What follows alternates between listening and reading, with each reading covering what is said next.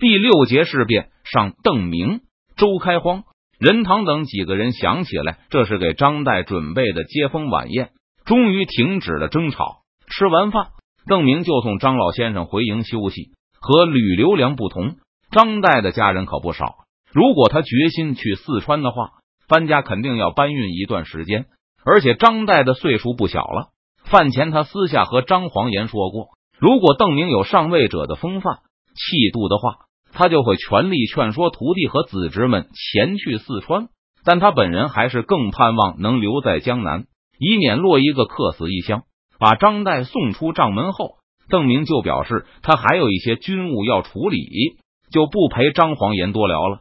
国公自便，张黄岩伸手指了一下任堂，老夫许久没有见到这个侄子了。要是国公那里不一定需要他的话，就让他陪老夫一会儿，如何？不等邓明说话，周开荒和木坛脸上就露出一些迟疑之色，但邓明却笑道：“没事，没事，只是一些日常事务。”我们几个就能办妥了。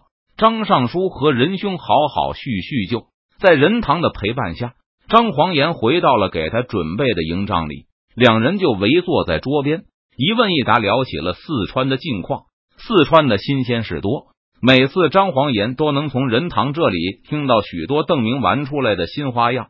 两个人不知不觉就说了很久。点燃油灯后，张黄岩才察觉到时间拖得过长。本来他只是想大概了解一下情况，就切入正题的。国公那里没有什么特别紧要的事吧？在开始今天最重要的话题前，张黄岩忍不住要先确认一下。没事，本来就没有什么事。漕运马上就要开始了，可是还没有来船呢。林启龙、蒋国柱一个赛一个的老实。要是山东达子过来，我们也不会不知道。任堂似乎很奇怪。张黄岩为什么会有此疑问？就算有事要忙，白天也都做完了。今天上午我接到了一切正常的通报，下午全是营里的例行事务，我没有任何事情要请国公的中军帐指示，全部的事情都办妥后才来赴宴的。他们几个也差不多，要不然还能心平气和的吃饭吗？那我刚才告辞的时候，周将军和穆将军的脸色好像有点难看。张黄岩到现在也不是很适应川军的军衔制度，所以还是习惯性的称呼周开荒和木坛为将军。刚才张黄岩要带人堂走，在周开荒和木坛的脸上看到了明显的难色。当时他也奇怪邓明的军务到底繁重到什么地步，以致晚上还要全体高层共同处理。尤其是周开荒，眼巴巴的看着任堂被带走。张黄岩余光看到他被赵天霸拖走的时候，还一步三回头的。哦，他们想和小侄玩牌。任堂一笑，就把事情吐露给了张黄岩。最近几天闲得很，今天我们四个被国公叫来陪坐，军营里都是副官在当值。国公也知道，今天晚上我们肯定要陪着喝一两杯酒，虽然不多喝，但还是给了我们明天半天假，所以吃饭前就约好了。饭后在国公的中军帐里玩两把牌，军中又不能玩太晚，所以他们心里急呀。国公不玩吗？张黄岩警惕的问道。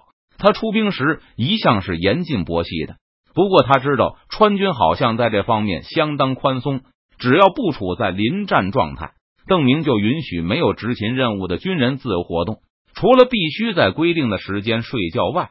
并无太多严格要求，邓明感觉军人的心理压力很大，而且有些是根本进不了，所以他觉得还不如定下规矩。现在周围几十里内没有敌军，江面上来往的都是明军的船只，附近密布着明军的岗哨，明军的戒备等级已经降低到临战等级之下。邓明的中军帐又在本部和友军的环绕保护中。所以他没有阻止这几个一直负责外围的中校今晚放松一下。国公不完，任堂一句话就让张黄岩安心了。不愧是自比汉太祖的少年英雄，岂会连这点自制力都没有？要是和部下大呼小叫的博戏，肯定会把领袖的尊严丧失的一干二净。就好像上次邓明、张黄岩和郑成功玩牌时，都是一副云淡风轻的模样。那李来亨虽然赢了一座银山，但其实是丢人而不自觉呀。国公和我们玩就从来没赢过，不管玩什么都是输的一塌糊涂。开始还不甘心想翻本，后来就死心了。一转眼，任堂就让张黄岩意识到他的猜测和真相差距到底有多远。邓明不赌的原因，是因为他无法持之以恒的把冤大头当到底。半年前，国公学来了一套泰西人的玩法，就是一种纸牌，国公管它叫扑克牌，想用这个翻本。可是等我们几个人搞明白规矩后，国公就再也没赢过了。国公好像又心灰意冷了，好久没和我们再玩过。任堂得意洋洋的说道。但接着他神色一暗，我们私下商议的时候。赵忠孝就说：“我们应该克制一点，总得让国公赢两把，他才有兴趣继续和我们玩。输给我们钱，这几个人不但不输给邓明哄他开心，反倒狠了命的大赢特赢。邓明被逼的要拿泰西人的扑克牌翻本了，他到底气急败坏到什么地步，可想而知。但居然还是难逃失败的下场。想到这里，张黄岩哭笑不得，连连摇头：荒唐，荒唐！”不过这也不是想克制就能克制的吧？任堂欲言又止，迟疑了一会儿，终于还是忍耐不住。尚书可要帮我们保密啊！其实赢多赢少还真是能控制的，只是玩起来就忍不住罢了。张黄岩瞪了任堂片刻，猛地喝问道：“你们出千了？”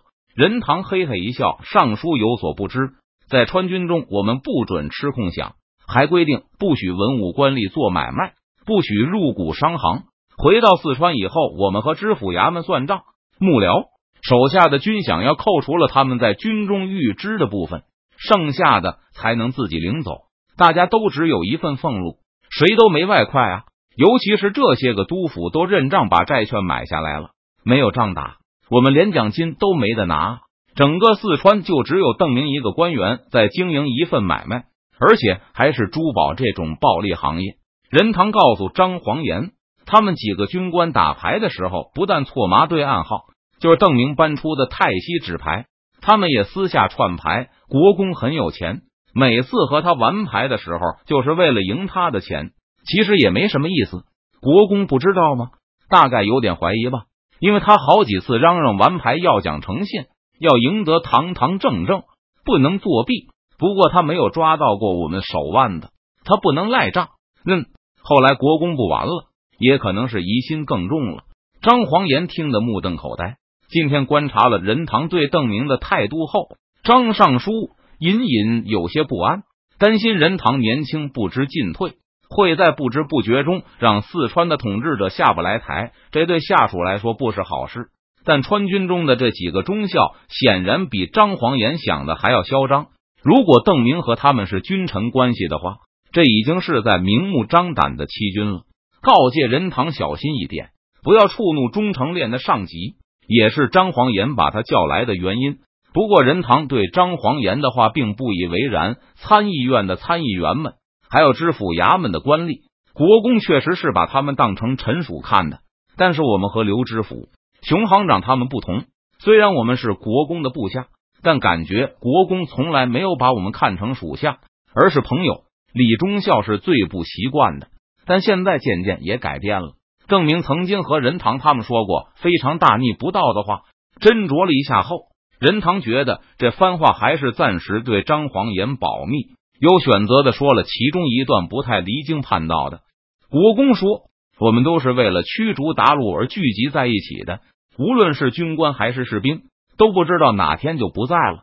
所以在军中，如果有可能，就让大家玩牌开心一下吧。”平时也不要讲太多的尊卑上下，能维持军纪就够了。要知道，虽然今天你可以和一个朋友吃饭聊天，但明天上了战场，你就可能会下令他去决死冲锋，或是因为畏战而把他处死。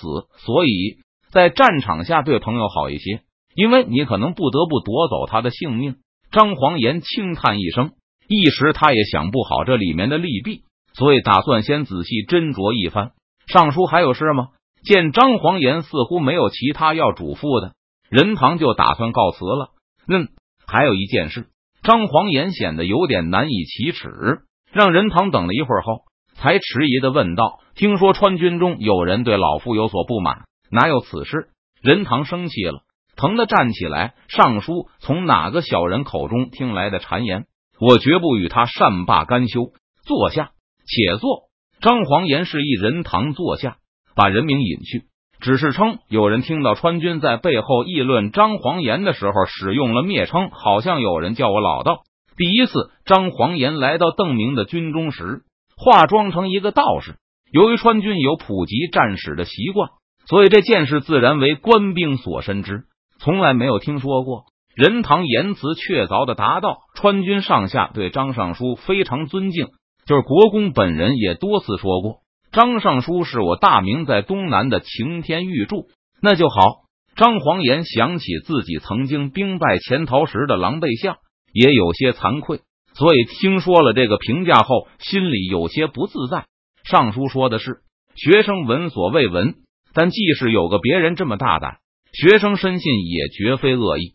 在川军中起外号是常见的现象，比如留守成都的李忠孝，官兵在背后都叫他一只靴，就是因为通过军中的战士课，大家都知道他在国公麾下打第一仗的时候只剩下一只靴子了。不过这完全没有对李忠孝不敬的意思。任堂严肃的保证道：“这好像就是不敬吧？”张黄岩听完后反问一句：“是吗？”